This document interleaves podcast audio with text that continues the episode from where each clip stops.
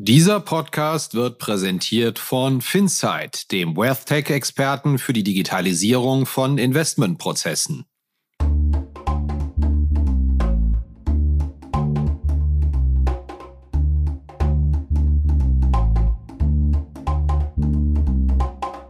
Finanzszene, der Podcast. Jeden Montag mit Gästen aus der Banken- und Fintech-Branche. Eine Infrastruktur, die ich erstmal komplett von Null aufbauen muss, ist erst einmal ein sehr, sehr hohes Investment. Ich fand es sehr interessant, dass wenn man es jetzt über die letzten 18, 24 Monate verfolgt, wo das Thema EPI kolportiert wird, dass sich da die Investitionssummen, die in der Presse aufgetaucht sind, eigentlich immer verringert haben. Das muss ich sagen, wenn ich in der Lage wäre, so gut ein Projekt zu planen, dass es immer weniger wird, was ich investieren muss, wunderbar. Hallo und herzlich willkommen bei einer neuen Episode von Finanzszene, der Podcast. Ja, mein Gast heute ist Peter Robeschek. Er ist seit 1. Januar, also noch gar nicht so lange, der Country Manager für den Kreditkartenkonzern Mastercard in Deutschland. Ja, und ich freue mich sehr, dass wir mal über das Thema Karten, Kartenstrategie, Payment reden können. Hatten wir eine Weile keinen Gast mehr hier, denn zu bereden gibt es genug. Insbesondere mit einem Vertreter von Mastercard, denn der Konzern hat ja bekanntlich, Sie werden es vielleicht bei uns gelesen haben, im vergangenen Herbst das Aus für Maestro-Karten angekündigt. Ab Sommer 2023 werden keine neuen Maestro-Karten mehr ausgegeben. Das heißt für die hiesige Kreditwirtschaft, man braucht, um die Girocard, die ja sehr populär ist, auslandseinsatzfähig zu halten, eine alternative Lösung. Wenn die Leute nicht selbst Debitkarten bereits von Mastercard oder Visa in ihren Geldbörsen haben. Und das ist natürlich auch ein Thema, über das wir reden, die große Debitkartenoffensive, die auch Mastercard in Deutschland bei Banken gestartet hat. Wir haben natürlich auch über die European Payments Initiative geredet. Was hält er davon? Gibt er ihr eine Chance? Und ich würde einfach sagen, ohne weiteren Verzug steigen wir ein in die Diskussion. Hallo Herr Robeschek, herzlich willkommen bei uns im Podcast. Schönen guten Tag, freue mich sehr, dass ich da sein darf. Habe ich Ihren Namen richtig ausgesprochen? Sehr gut, auf Anhieb sogar. Passiert selten. Ich habe sehr viele Varianten schon gehört in meinem Leben und bin da nicht sehr spitzfindig. Wir sind hier für eine Podcastaufnahme. Sind Sie ein audiophiler Typ? Was Musik angeht, schon, ja. Also ich bevorzuge gute Qualität von klassischer Musik oder Metal. Podcast aber nicht so Ihr Ding? Weniger. Also da bin ich dann eher so im, im Bereich Audiobooks. Das hilft mir, meine, meine Sprachkenntnisbemühungen irgendwie nach vorne zu bringen. Das ist dann so eher der Bereich. Wir wollen heute über das Thema Karten, Zahlungsverhalten, Payments in Deutschland reden. Ich freue mich, äh, dass ich mit Ihnen einen prominenten Gast zu dem Thema habe. Lassen Sie uns mal mit dem Thema Zahlungsverhalten anfangen. Es heißt ja, Corona habe alles verändert, auch in Sachen Payment. Ich finde allerdings, wenn ich mir mal die letzten verfügbaren Zahlen anschaue, also dass immer noch 41 Prozent im Einzelhandel, das sind jetzt Daten von 2020, bar gezahlt werden und dass Mobile Payments immer noch erst auf einen Anteil von 25 Prozent kommen. Intuitiv sind die Zahlen ja doch nicht so hoch, wenn man es aus anderen Ländern kennt. Was ist denn der Grund für den deutschen Sonderweg da eigentlich, dass Deutschland immer noch so einen Hang zu Bargeld hat? Ja, ich bin mir sicher, das hat natürlich was damit zu tun, mit der Historie zu tun und mit dem gewohnten Verhalten. Ja, auf der anderen Seite müssen wir auch schauen, von wo wir kommen. Ne? Wir kommen ja im, im Einzelhandel von deutlich äh, über 50 Prozent Cash und das hat sich auch schon vor der Pandemie abgezeichnet, dass wir dort zurückgehen und das wird wahrscheinlich sich auch weiter bestätigen, dieser Trend. Wir sehen auch in eigenen Analysen, dass das die Konsumenten immer wieder bestätigen, dass das, dass der Convenience-Faktor da einfach gegeben ist und, und digitale Zahlungen bevorzugt werden. Aber man muss auch eins sagen, digitale Zahlung, und vielleicht kommt das jetzt von mir komisch, aber das ist ja kein Selbstzweck. Also egal, ob es eine Zahlung ist mit einer Karte oder mit einem äh, Handy, was auch immer es dann sei, ähm, das ist ja kein Wert an sich, sondern es muss dem Konsumenten etwas bringen. Und die Tatsache, dass wir diesen Trend beobachten, den wir beobachten, zeigt ja, dass es diesen Wert bringt. Wo ist denn das Nadelöhr für eine noch stärkere Verbreitung? Sind das die Händler, die Akzeptanz stellen? Oder ist das der Kunde, weil einfach ein paar Leute so sticky sind, was ihre Bargeldzahlung angeht, dass sie sich auch nicht von was anderem überzeugen lassen? Ja, also es wird immer wieder jemanden, den einen oder anderen geben, der weiterhin Bargeld bevorzugt. Das ist auch vollkommen in Ordnung. Auch aus unserer Sicht, Bargeld ist ähm, letztendlich auch eine Art Akzeptanz-Joker. Ja, nicht überall steht heutzutage noch ein, schon ein Terminal, obwohl das die Abdeckung da sehr, sehr hoch ist. Ähm, aber das sehen wir, zumindest sehe ich jetzt für Mastercard weniger als in irgendeiner Art und Weise ein, eine, ein konkurrierendes Zahlungsmittel. Das ist einfach ein Teil des Zahlungsmix. Das gehört auch dazu. Das wird da bleiben. Ähm, ich denke, da haben andere ähm, Wettbewerber auf dem Markt, die sollten sich wahrscheinlich etwas mehr Sorgen machen um Cash als wir. Mastercard ist in den vergangenen zwei Jahren in Anführungszeichen auffällig geworden, indem sie sehr stark das Thema Debitkarten forciert. Sie bringen die zu den Banken, sie bringen die zu den Kunden. Ich glaube, sie haben da ganz große Namen in den vergangenen Jahren bekommen, die sie mit Debitkarten ausstatten. Ähm, ich glaube, die, die, die DKB ist allen ein Begriff, bei der OLB ist es so gelaufen, bei vielen anderen auch. Müssen mal beschreiben, wo kommt eigentlich diese Initiative her, dass Sie sagen, Debitkarten sind das Ding, die wir dem deutschen Verbraucher nahebringen müssen? Ja, also ich würde mir nichts mehr wünschen, als auch bei der DKB unsere äh, Debit-Produkte platzieren zu dürfen. Das ist aktuell noch Stimmt, bei unserem Visa, geschätzten Marktbegleiter. ja, das ist auch völlig in Ordnung, aber oh, äh, wir kommen, wir kommen, ja, also äh, absolut.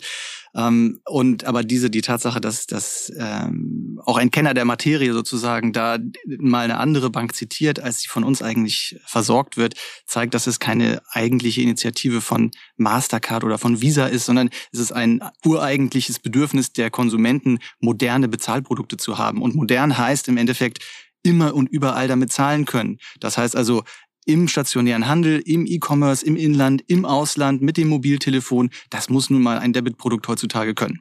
Und ähm, deswegen sehen wir immer mehr die Verbreitung von modernen Debitprodukten. Das ist bei uns die Debit Mastercard. Ähm, und das hoffen wir, dass sich das weiter fortsetzen wird. Und ich verlasse mich da ehrlicherweise drauf, dass da die Konsumenten abstimmen, ja, und das sich einfach holen, das Produkt. Mein Problem als Journalist ist, egal wie man schreibt, man bekommt hinterher immer Ärger mit der jeweils anderen Seite. Wenn wir über die Girocard schreiben, heißt es, boah, antiquiertes System, ist nie was investiert worden, passiert nichts. Und wenn wir über die Vorzüge beispielsweise der, der Debitkarten schreiben, egal ob jetzt von Mastercard oder von Visa heißt es, ja meine Güte, Sie reden da über ein Produkt, was einen mikroskopischen Marktanteil hat letztendlich am Point of Sale. Jetzt erklären Sie mir mal, wie ich idealerweise schreiben soll und wie sich das entwickeln wird künftig. Ja, wenn ich Ihnen vorschreiben dürfte, wie Sie zu schreiben haben, dann würde das, glaube ich, ihrer Rolle nicht gerecht werden. Aber ich habe natürlich sehr wohl eine Meinung dazu zu diesem Thema. Und wie ich schon sagte, der, der Kunde wird am Ende mit seinem Verhalten darüber abstimmen, welches Produkt ihm am wichtigsten ist. Die Tatsache, dass wichtige Direktbanken, wichtige ähm, stationäre Filialbanken und auch Fintechs auf moderne Debitkarten setzen und das weiterhin tun werden, illustriert die Tatsache, dass die erkannt haben, dass es das ist, was der Kunde will. Ähm, da sind viele Use Cases dabei, die eben nur mit modernen Debitkarten abzudecken sind. Das können viele domestische Schemes nicht, eingeschlossen die Girocard. Und dementsprechend ist da die Kundenpräferenz dasjenige, was entscheidet. Wo wollen Sie denn hin mit dem Markteinteil mit den Debitkarten in Deutschland? Oder wie schnell wird es jetzt gehen? Naja, im Idealfall hat jeder Konsument eine moderne Debitkarte, denn am Ende des Tages wird er sie brauchen. Früher oder später wird auch jeder mal im E-Commerce eingekauft haben und dafür braucht er das richtige Produkt. Warum sollten denn unsere Banken hier in Deutschland ähm, Marktteilnehmern, die sich auf dieses Marktsegment spezialisiert haben, wie beispielsweise einem äh, PayPal oder ähnlichen, dort äh, die gesamten Erlöspotenziale überlassen. Aber konkurrenzfähig ist man dort halt eben nur mit einem modernen Produkt. Wir hatten im Oktober letzten Jahres geschrieben, Mastercard City Nuklearoption, weil Maestro Stück für Stück abgeschaltet wird. Überzogen die Überschrift?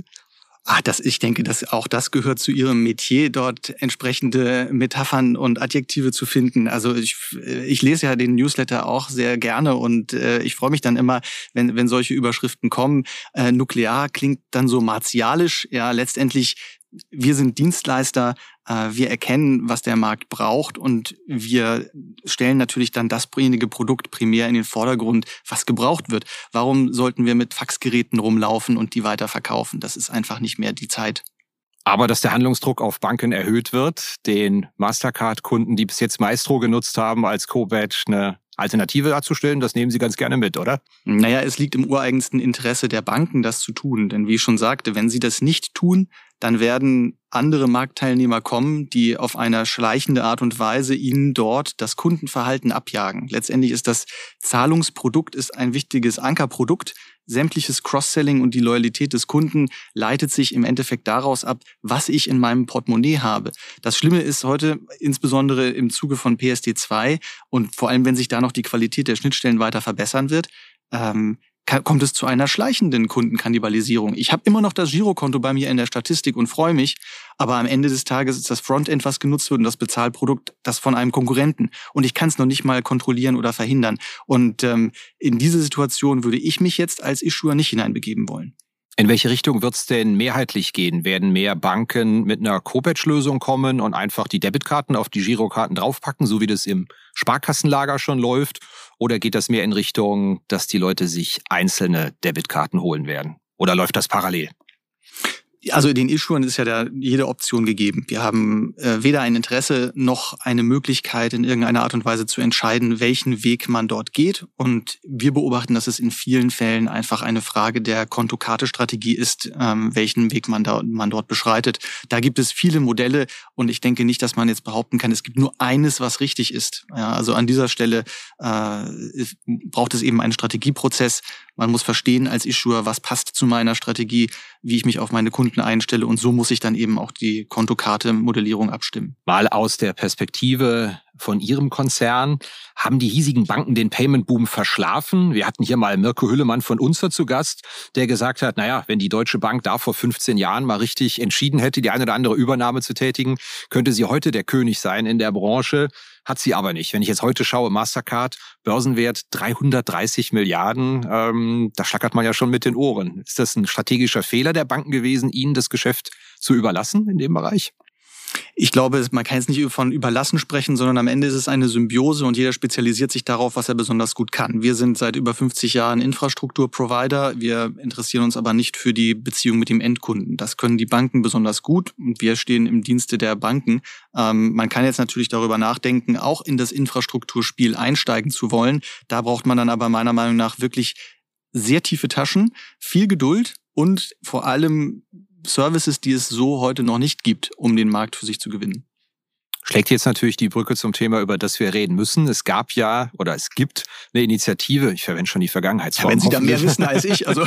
Nein, es gab die European Payments, oder okay, schon wieder gab, Entschuldigung. es gibt die European Payments Initiative, ähm, die sich da einiges vorgenommen hatte, aber tatsächlich haben wir ja darüber berichtet, gab es, jetzt stimmt's mal ausnahmsweise, gab es ja einige Banken, die auch schon wieder aus diesem System ausgeschert sind. Sorgt Sie das, dass da möglicherweise eine Alternative entsteht oder wie ist Ihr Blick als Mastercard auf diese Initiative?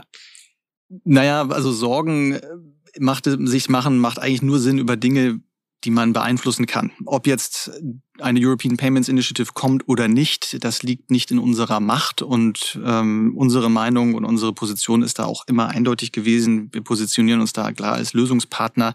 Ähm, wir haben Technologien und, und Mechanismen, die lange erprobt sind aus meiner Sicht ist es einfach wenig sinnvoll, jetzt für viel Geld alles neu zu erfinden.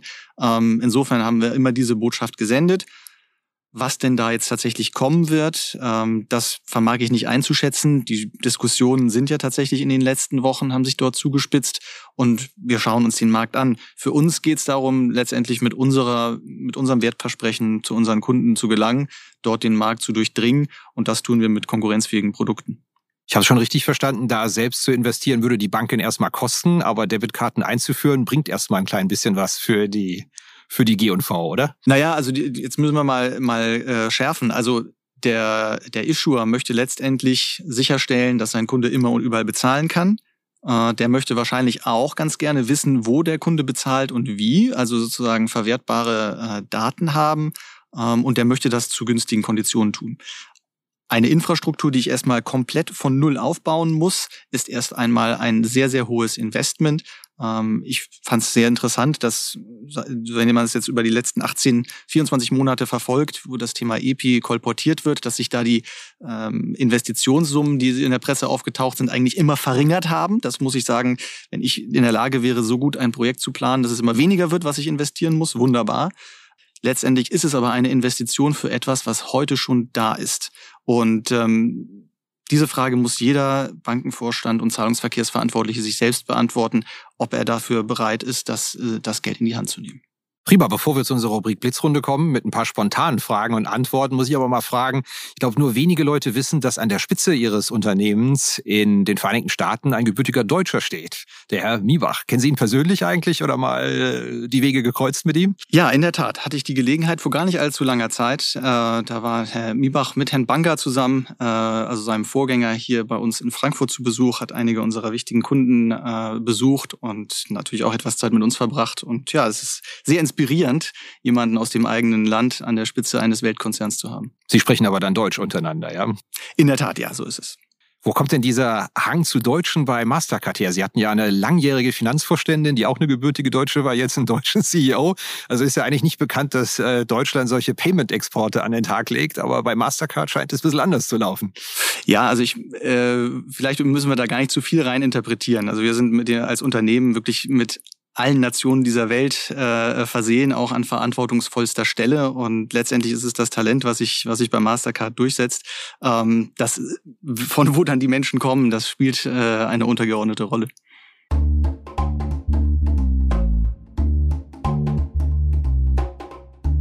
Hier geht's gleich weiter mit unserer Rubrik Blitzrunde. Zehn spontane Fragen, zehn spontane Antworten.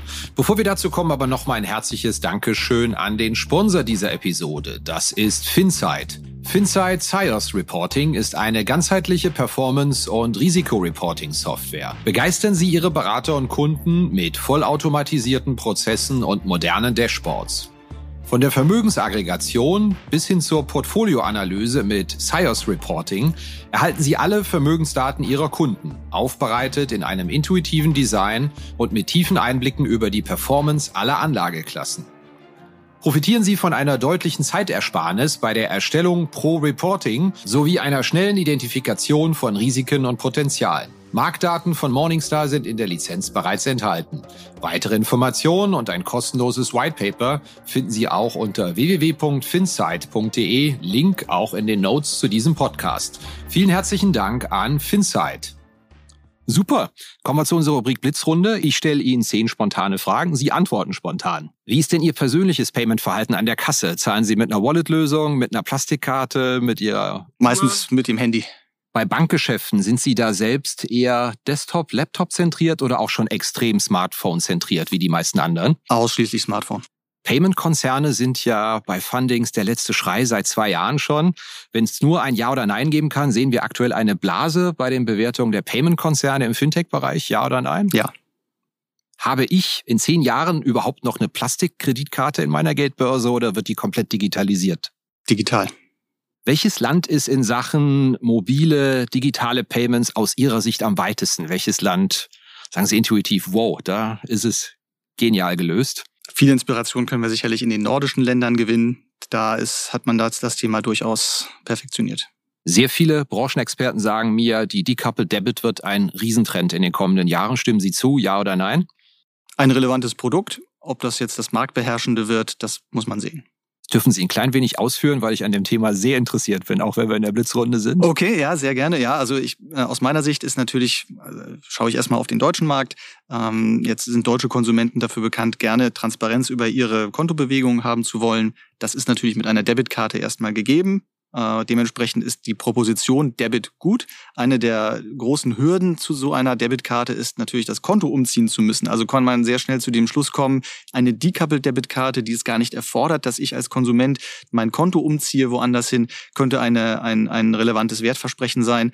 Ähm, dem stimme ich auch zu. Die Karte allein aber ist es nicht, was letztendlich den Kunden überzeugt, sondern da muss dann schon ein, ein Gesamtpaket dahinter stehen, was mich motiviert, lieber das Frontend, lieber die Dienste eines bestimmten Dienstleisters nutzen zu wollen als meine Hausbank zum Beispiel.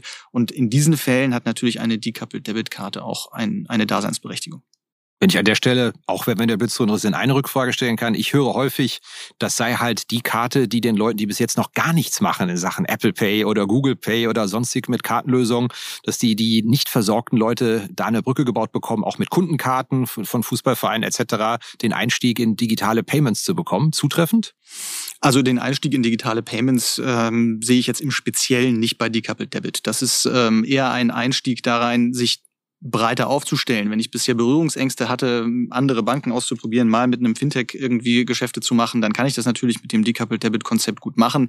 Ähm, aber jetzt ist es nun mal so, dass wir also digitales Bezahlen ja eigentlich von allen ähm, mehr oder weniger unterstützt wird und, und dementsprechend allein deswegen werde ich tendenziell nicht zu einer Decoupled Debit Karte greifen.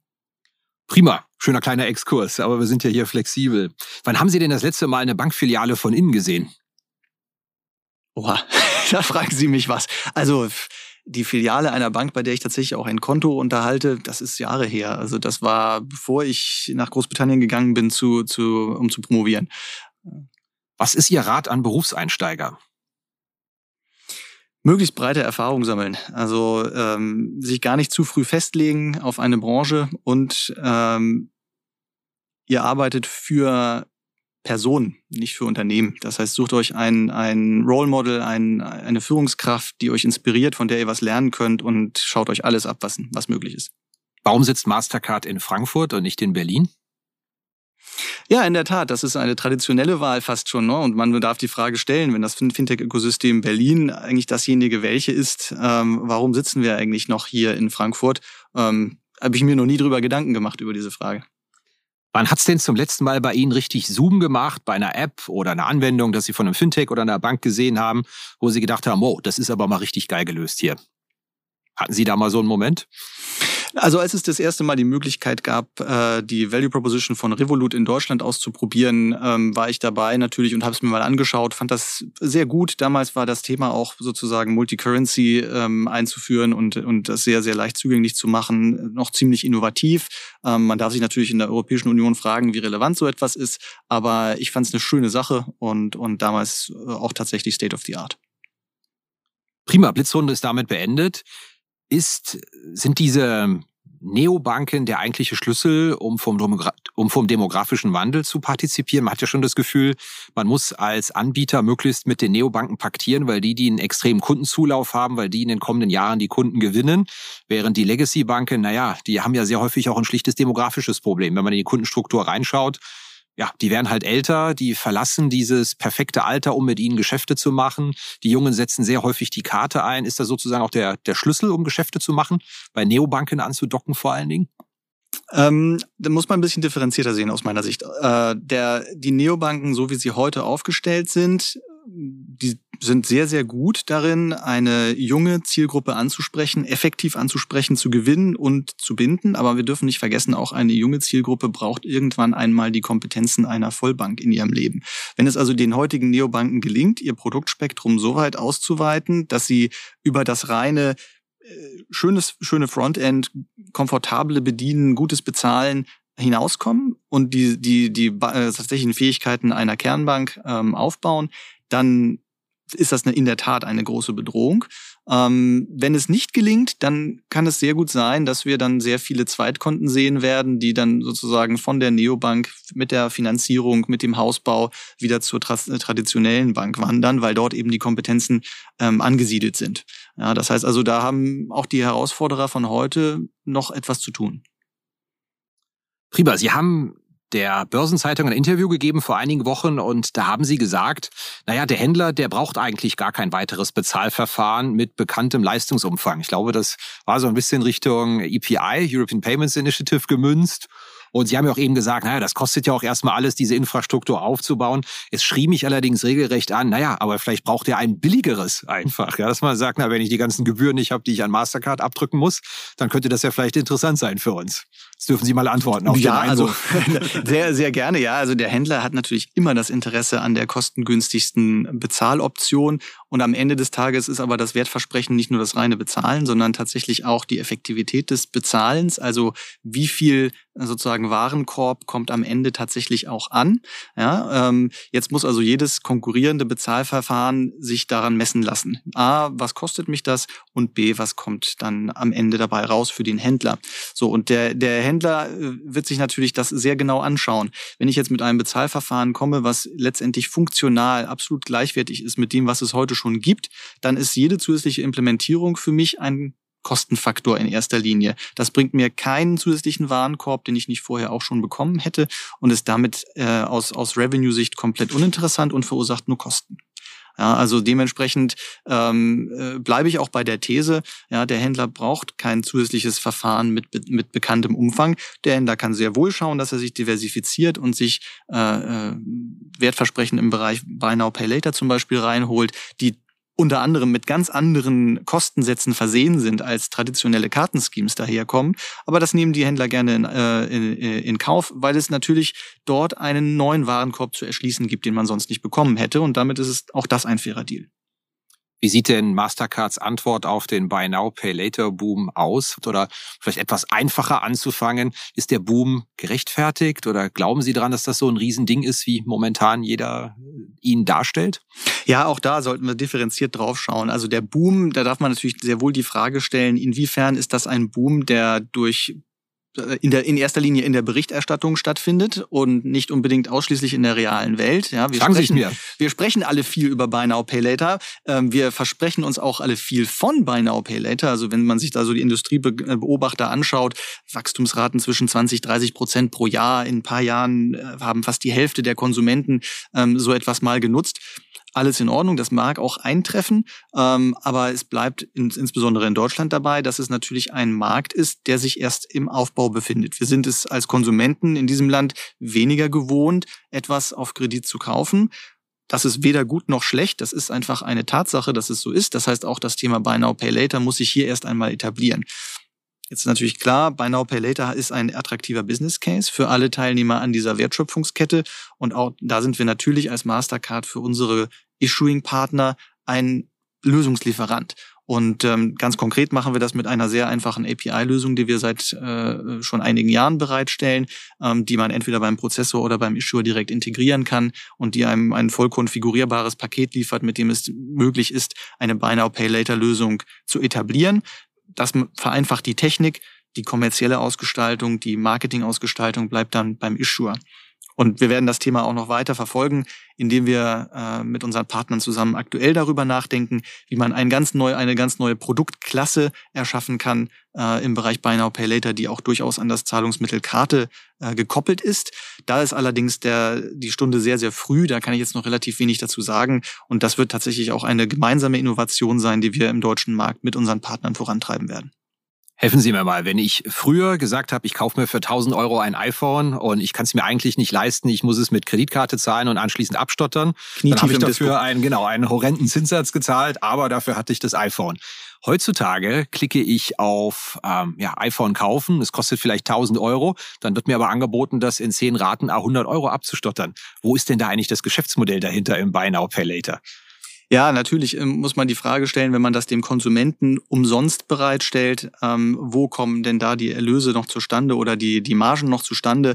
Aber äh, ich denke, es ist jetzt auch kein Geheimnis, dass da große Margen gerade auf solchen Elektronikartikeln sind. Das heißt, sich da, da jetzt vorne den Preis stehen zu lassen und hinten raus unter den Service-Providern eine Aufteilung der Marge vorzunehmen, weil man davon ausgeht, dass wir uns eben hier im Grenzgeschäft befinden, also gerade in dem letzten Geschäft, was ich gerade noch kriege, weil ich Buy Now Pay Later Möglichkeiten anbiete, Rendite, was hätte ich sonst nicht bekommen. Damit ist natürlich jede Marge, die ich da verdiene, netto zusätzlich und äh, die kann ich dann frei disponieren.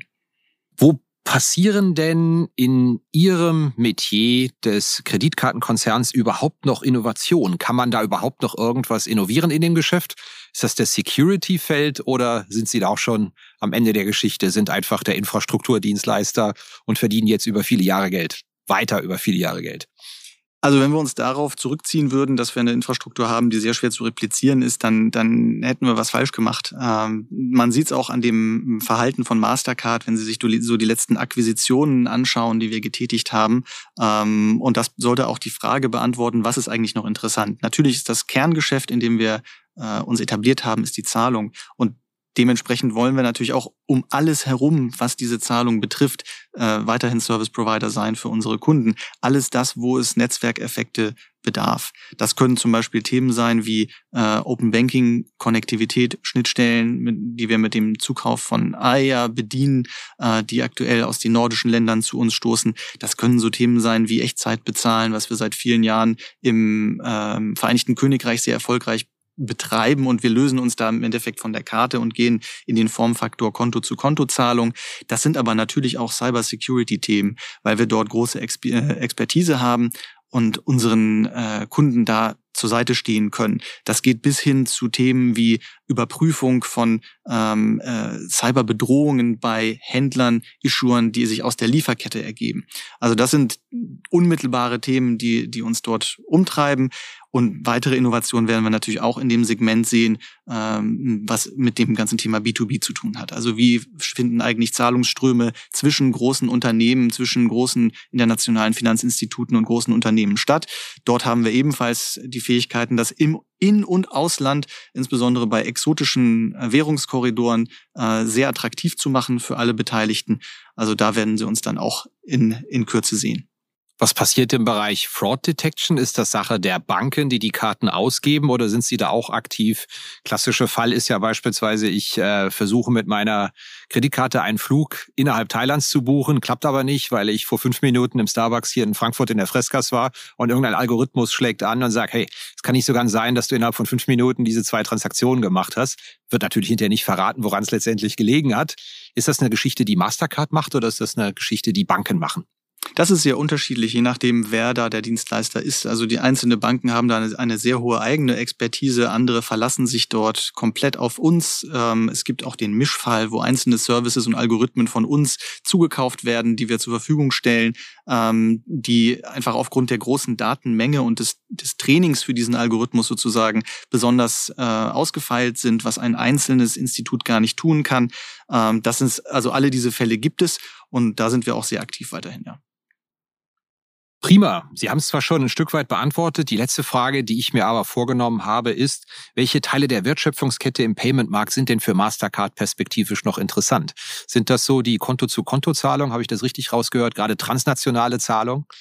Absolut. Internationale Zahlung, Konto zu Konto, B2B, das Verknüpfen von Datenströmen mit Zahlungsströmen, das ist dort letztendlich das, das entscheidende Thema. Ähm, dort schneiden wir dann auch den oder tangieren den Bereich Anwendungen von Blockchain-Technologie, ähm, wo Mastercard einer der größten Patentinhaber weltweit ist zu diesem Thema und, und wir auch sehr aktiv in unserer eigenen Forschung und Entwicklung sind.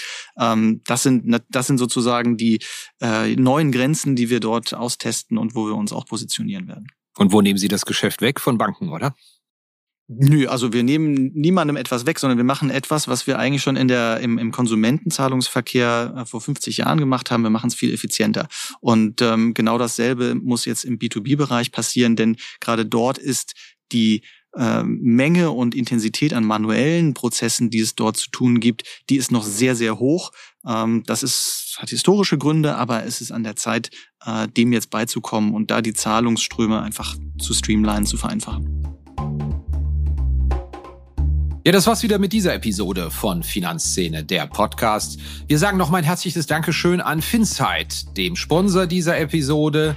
Finsight ist der WealthTech-Experte für die Digitalisierung von Investmentprozessen.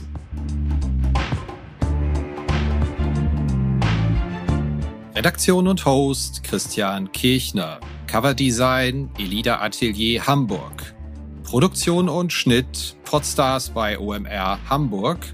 Musik Liturgy of the Street von Shane Ivers www.silvermansound.com.